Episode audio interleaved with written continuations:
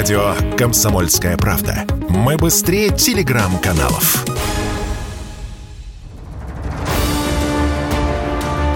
Цивилизация Россия.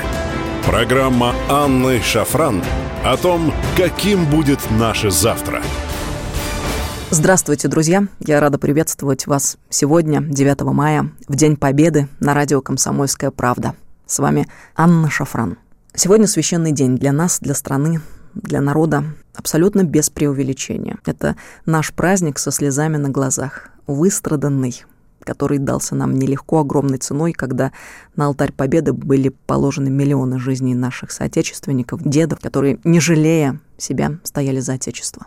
Почему этот праздник для нас так особенно дорог, так свят? Да потому что нет ни одной семьи, которой бы не коснулась эта война. И это тот самый момент, который иностранцы про нас порой совершенно не понимают. Вот нет в истории человечества такой войны, которая в таких масштабах коснулась бы каждого. Вот почему это наша Пасха, светская Пасха, победа жизни над смертью. И мне неизменно в этот день на ум приходят слова пасхального тропаря. «Христос воскресе из мертвых, смертью смерть поправ, и сущим во гробех живот даровав». Победа жизни над смертью, друзья. И именно поэтому бессмертный полк, как мне кажется, это наш светский крестный ход. Когда нашими ногами маршируют наши предки, наши деды, и мы понимаем, что они живы в нас и в нашей памяти.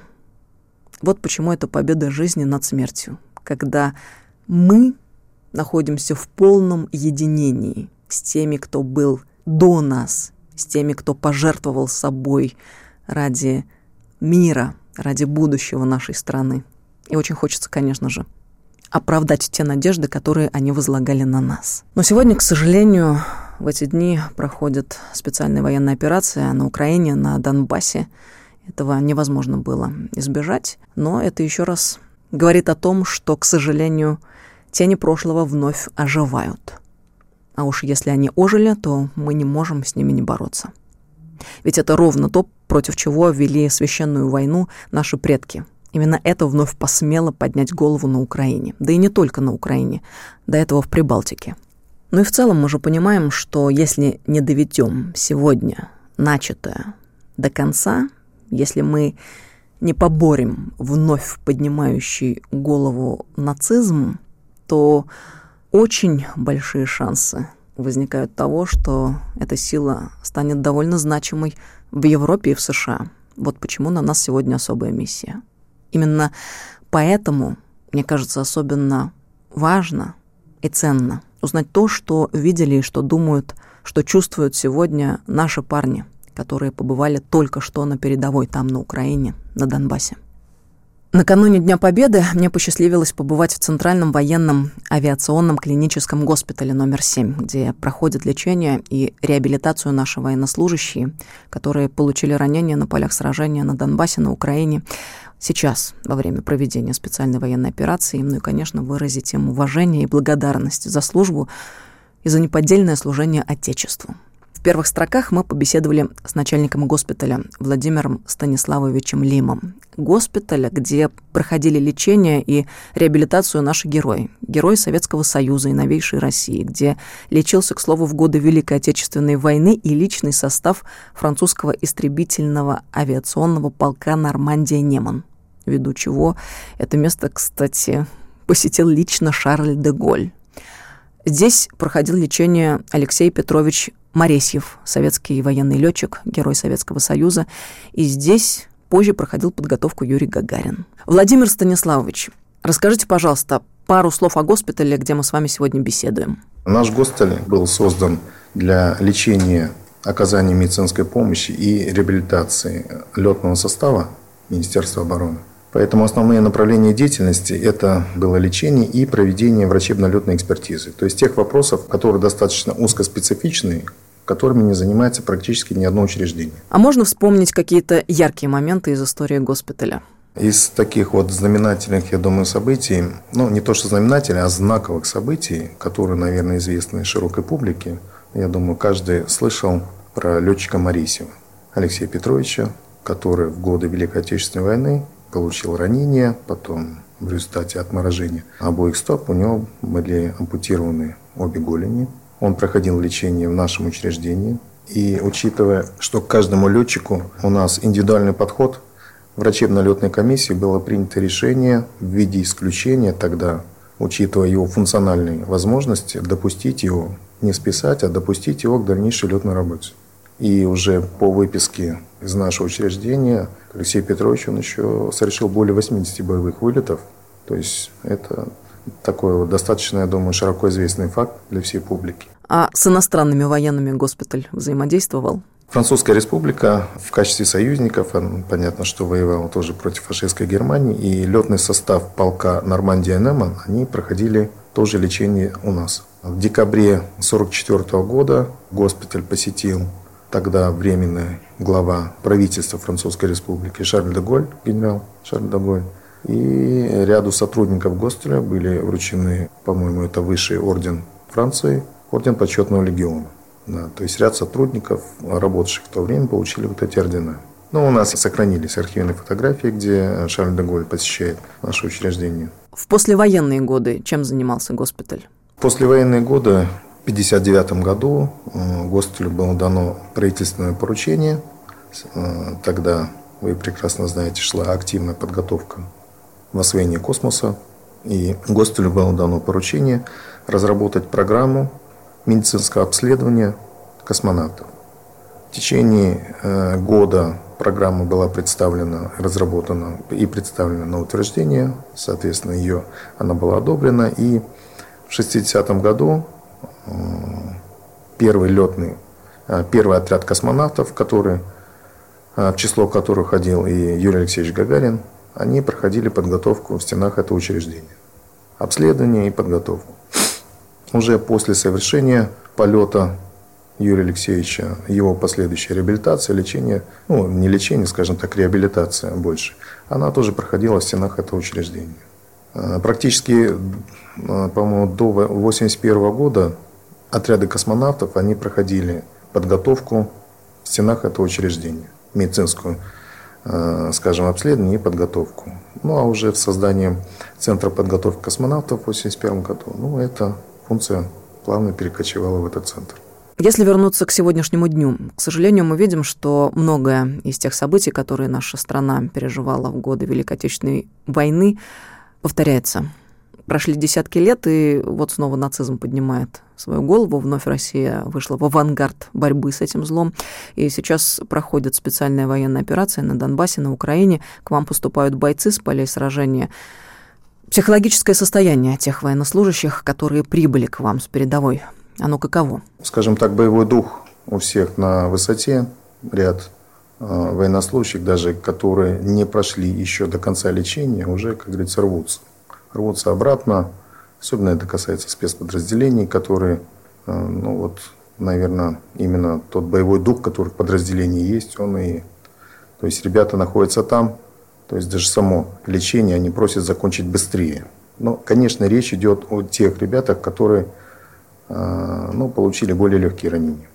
Понятно, что э, военнослужащие в более тяжелом состоянии, они отправляются в дальнейшем и в другие госпиталя, в том числе и на реабилитационные мероприятия.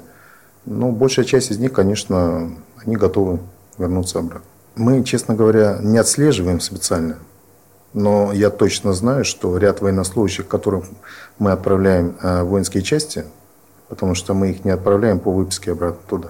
Этим уже занимается командование этих частей. Я знаю, что ряд военнослужащих уже обратно уехали. Цивилизация Россия. Накануне 9 мая в Центральном военном авиационном клиническом госпитале мы побеседовали с нашими бойцами, которые оказались здесь после ранений, полученных в боях на Донбассе, на Украине. Многие из них еще несколько дней назад были на передовой. Наши бойцы. Удивительные люди. Лучшие. Те, которыми мы можем и должны гордиться. Вот они. Здравствуйте. Скажите, пожалуйста, как вас зовут и сколько вам лет? Меня зовут Радик, мне 23 года. В каком звании вы? Лейтенант. Вы очень молодой человек, вам 23 года. И сложился такой стереотип у многих, что молодежь, нынешнее молодое поколение, это поколение, которое не особо думает о судьбах и тем более о защите Отечества. Те люди, которые заняты собой прежде всего, а, своей собственной карьерой, обеспечением, а, скажем так, э, своих интересов, нужд. Ну, в общем, эгоистичное такое поколение. А вы не просто попали в армию, стали военнослужащим, вы еще и попали на передовую. Как это с вами случилось? Ну, я сам выбрал эту профессию, поступил в военное училище, отучился. И вот так и получилось. То есть я знал, куда и иду учиться, и что меня может ожидать в будущем. А что вас подвигло сделать этот выбор? Ну, у меня дедушка был военнослужащим, дослужился до звания полковника, как-то довольно близок был со мной все время. И смотрел на него, и захотелось как-то военным стать уже. Ближе к моменту поступления я решил все-таки выбрать профессию военного. А давно вы вообще прибыли с фронта сюда? В госпитале оказались? Пять дней назад. То есть совсем недавно вы Да, еще были там? так сказать, да. А вы можете сформулировать как-то вот тот дух, который там сейчас царит? Что это за дух, атмосфера? Как-то- Атмосфера сплоченности, когда мы теряли товарищей, нас доукомплектовывали, присылали из других подразделений. И это сама сплоченность, вот эта так называемая притирка друг к другу происходила очень быстро, то есть присутствует товарищество, взаимовыручка, понимание, как бы все один коллектив. Цивилизация Россия. Программа Анны Шафран о том, каким будет наше завтра. Эти люди, которых мы слушаем сейчас, это бойцы российской армии, которые буквально только что были на передовой в рамках проведения специальной военной операции на Украине, на Донбассе и, получив ранения, попали в военный госпиталь. Заметьте, как спокойно и без всякого пафоса они рассуждают о том, что происходит на полях сражения, сколько в них выдержки, достоинства и благородства. Наши бойцы. Здравствуйте, представьтесь, пожалуйста, Здравствуйте, Асхат, 32 года, а в, каком звании? капитан. А как давно вы попали сюда и как давно вы были там на передовой? Сроки около трех месяцев, наверное. Между этим перерывы были около шести дней. После первого захода и второго. Ну, Дали шесть дней или пять дней э, более-менее прийти в себя, пополнить боеприпасы, укомплектовывали личный состав. Ну, по истечении пяти дней нас направили для выполнения специальной задачи дальше, с другой стороны. Скажите, а когда вы были там на линии фронта, я повторю вопрос, который задавала вашему товарищу. Было ли у вас ощущение каких-то параллелей с тем, что наша страна пережила в годы Великой Отечественной войны? Вы знаете, понимание было, да, сравнивал себя с тем, что наши деды прошли, вот эти взрывы, стрельба, как показывали в исторических фильмах, моментами. А в основном думаешь о том, чтобы э, эффективно и качественно выполнить эту боевую задачу. А приходилось ли вам общаться, может быть, с военнопленными с той стороны, с украинской? И что это были за впечатления, если приходилось? Вы знаете, я видел военнопленных, именно украинских, видел их оружие, снабжение, видел их лица. Вы знаете, вроде бы те же лица, которые вокруг, славянской внешности, может быть и нет. Но вот смотришь и на них думаешь, ну зачем вам эта война? То есть, ну, знаете, как-то... Ну, ос- осознание приходит, что все-таки братские народы, Еще был вопрос про семью. вы знаете, без крепкого тыла, без семьи. Ну, я думаю, лично я для себя говорю то, что это сложно. А когда тебя ждут дома, жена, дети, ну, это какие-то появляются крылья, понимаете, надежды, что ты должен вернуться, помочь им, обеспечить. Конечно, не могла не спросить о планах после лечения, какие они. Вы знаете, как вылечусь, приду себя в порядок. Ну, дадут реабилитацию, побуду семьей немножечко. Если пошлю дальше, ну, наша команда, то поеду туда же, выполнять специальную задачу. Ну, у меня там личный состав то же самое, как бы. И я оставить их не могу. Ну, лично я так думаю. Вот вы, побывав там, могли бы что-то пожелать нам, кто находится в мирной жизни, в плане отношения к той самой жизни? Ведь наверняка что-то меняется в человеке, который там побывал. Я думаю, все военнослужащие, которые там побывали, согласятся со мной, что да, там немножко ценности меняются. ты на жизнь смотришь с другой, с другой призмы вообще, ну, совсем я имею в виду. Немножко жизнь становится ценной, ты более относишься к ней бережнее, что ли. Ну и думаешь больше о близких. И еще один разговор с бойцом, попавшим в госпиталь. Здравствуйте, представьтесь, пожалуйста, как вас зовут и сколько вам лет и в каком вы звании находитесь? Меня зовут Артем, 27 лет, лейтенант. Давно вы были на передовой? Последний раз пять дней назад. А что с вами случилось? Почему вы попали сюда, в госпиталь? Э, в ночном охранении был, охраняли технику, личный состав. И в ночное время э, начался обстрел. Ну, в соответствии, в ходе обстрела был ранен. А можно равнодушным оставаться там, пребывая вот в этой ситуации? Нет. Максимально позитивно надо там быть. Иначе будет очень тяжело. А был тот позитив, о котором вы говорите? Ну, там по-другому никак. Там либо ты позитивный, либо, либо руки опустятся, наверное, не знаю. А откуда там, берутся, откуда берутся эти силы для, для того, чтобы найти позитив? Вот из чего вы его черпали с товарищами? Позитив? Ну, в том, чтобы держать боевой дух. Не знаю, откуда он брался, просто вот мы как-то коллектив, он сплочался еще сильнее как бы со временем. Чем, чем чаще там были, чем дольше там были, тем сплоченнее становился коллектив.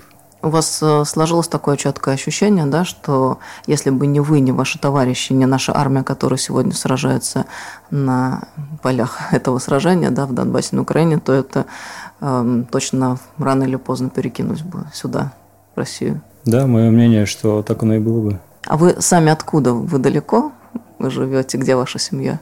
Семья сейчас Алтайский край, город Барнаул. То есть без преувеличения, вот э, получается, если вспомнить то, о чем ваши товарищи сейчас говорили, это вся страна у нас там сейчас на передовой. Дальний Восток, Алтай. Я даже не знаю, можно об этом говорить, но да. А почему вы военным решили стать? Хороший вопрос. Потому что так надо. Кто-то же должен защищать страну. Круг общения переменился после того, как вы там побывали? Или, может быть, он дополнился, расширился или сузился? Что произошло? Ну, конечно, люди начали интересоваться, узнавать, как там, жив, здоров. Больше стали звонить, узнавать. Ну, как бы, я думаю, это нормально. Даже люди, с которыми давно не общались, как бы начали звонить. Приятно. Мы с вами беседуем накануне 9 мая. А что бы вы пожелали всем нам? Даже не знаю, ничего в голову не приходит. Главное, чтобы все живы, здоровы были и остальное все пустяки. Главное здоровье. Спасибо вам большое. Когда разговариваешь с бойцами, только что побывавшими на фронте, все больше понимаешь, насколько же отличается это внутреннее ощущение тех, кто, образно говоря, ни разу не нюхал пороха, от тех, кто не понаслышке знает, что такое война. В большинстве своем это люди немногословные, не ораторы, но люди, которые говорят сердцем, настоящие. Те, кто своей спиной закрывает нас от врага, за которыми мы как за каменной стеной, на которых можно положиться. Они не пытаются никого ничему учить, не выставляют себя на передний план. Они просто, как настоящие мужчины, воины, офицеры, делают свое дело, защищают Родину. Здравствуйте, представьте, пожалуйста, в каком вы звании? Меня зовут Борис, капитан. Борис, вот мы сейчас беседовали с товарищами вашими, которые также выполняли боевые задачи на специальной военной операции. Среди них есть очень молодые люди, а вы взрослые. Скажите, а вот как вам кажется, есть какое-то различие между тем, как воспринимают сегодняшние события, все то, что происходит на передовой, ваши юные товарищи и люди более старшего поколения военнослужащие? Как бы различия нету. Они все люди, товарищи, военнослужащие. Опыт у взрослых, конечно, побольше. А вот в плане отношения к событиям, которые, собственно, и послужили поводом к началу этой специальной военной операции, и какие-то параллели э, не видится ли вам между тем, что было в 41-м, 45-м и сейчас? Есть такое, да. Как бы в 41-м, 45-м годах наш народ, причем к сражался с украинским народом против фашистов. А видите, здесь, получается, их сторона есть такие люди, так называемые националисты, вот они против нас, и как бы есть такой параллель, то мы сражаемся против фашистов. Это больно осознавать, что тогда, вот как вы очень верно подметили, мы вместе бок о бок воевали против фашизма, а сегодня они, к сожалению, перешли на сторону врага того ну, из да, Ну, как бы Запад помогает им, чтобы они против нас направили оружие, свое оружие. Поэтому так получилось. А вам приходилось сталкиваться с мирными жителями? Да, приходилось. И каково было ваше впечатление, что они думают, что они чувствуют? Ну, Я был в разных направлениях. В последнем направлении здесь народ более восприимчив в нашу сторону. Они вот, разговаривали с некоторыми людьми. Мы 25 лет ждали вас. Ну, они как бы с нами. Вот я это ощутил. Что несмотря на то, что там очень хорошо поработала пропаганда да. под э, эгидой э, Запада коллективного, тем не менее есть и люди наши, да? Да, есть такие. Ну, может, эта пропаганда еще не успела до них еще поближе, которые вот поближе, которые, да, вот реально с нами. С нами. А вот среди наших российских военнослужащих какое сложилось э, мнение относительно той стороны? Мы же знаем, что вот особенно нацбатальоны, они отличаются особыми зверствами, и, э, ну, в общем-то, там сложно говорить, в принципе, о какой-то человеческой составляющей, там, видимо, измененное уже состояние сознания. Было какое-то ощущение того, что с ними лучше не сталкиваться, или если столкнулся, то тогда уже о плене речь не идет, а что они должны быть уничтожены. Вот что-то в таком направлении, какие-то размышления были, ощущения? Ну, конечно, враг должен быть уничтожен. Иначе мы зачем там находимся? Вот особенно вот это националисты какие-то самые яркие ощущения? Э, вы могли бы вспомнить какие-то эпизоды? Ну, на войне ярких ощущений нет. А самое страшное что-то было? На войне всегда страшно.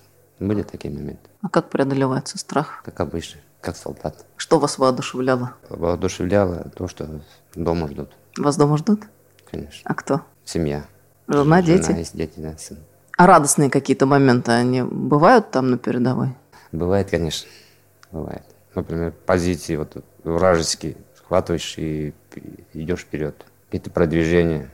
Слышишь, что вот соседи там вперед идут. Конечно, приятно, когда враг отступает. Когда успешно выполняются поставленные задачи? В преддверии 9 мая, что бы вы всем нам пожелали? Я пожелал бы всем своим соотечественникам, чтобы всегда был мир. Вот закончить эту войной, и чтобы не было войны. Всем мирного неба, счастья. Вот это главное. Вот такие они, герои сегодняшнего дня, герои нашего времени, с которыми не страшно, с которыми надежно, на которых можно положиться. Друзья, с Днем Победы, с 9 мая. До встречи в эфире. Цивилизация Россия.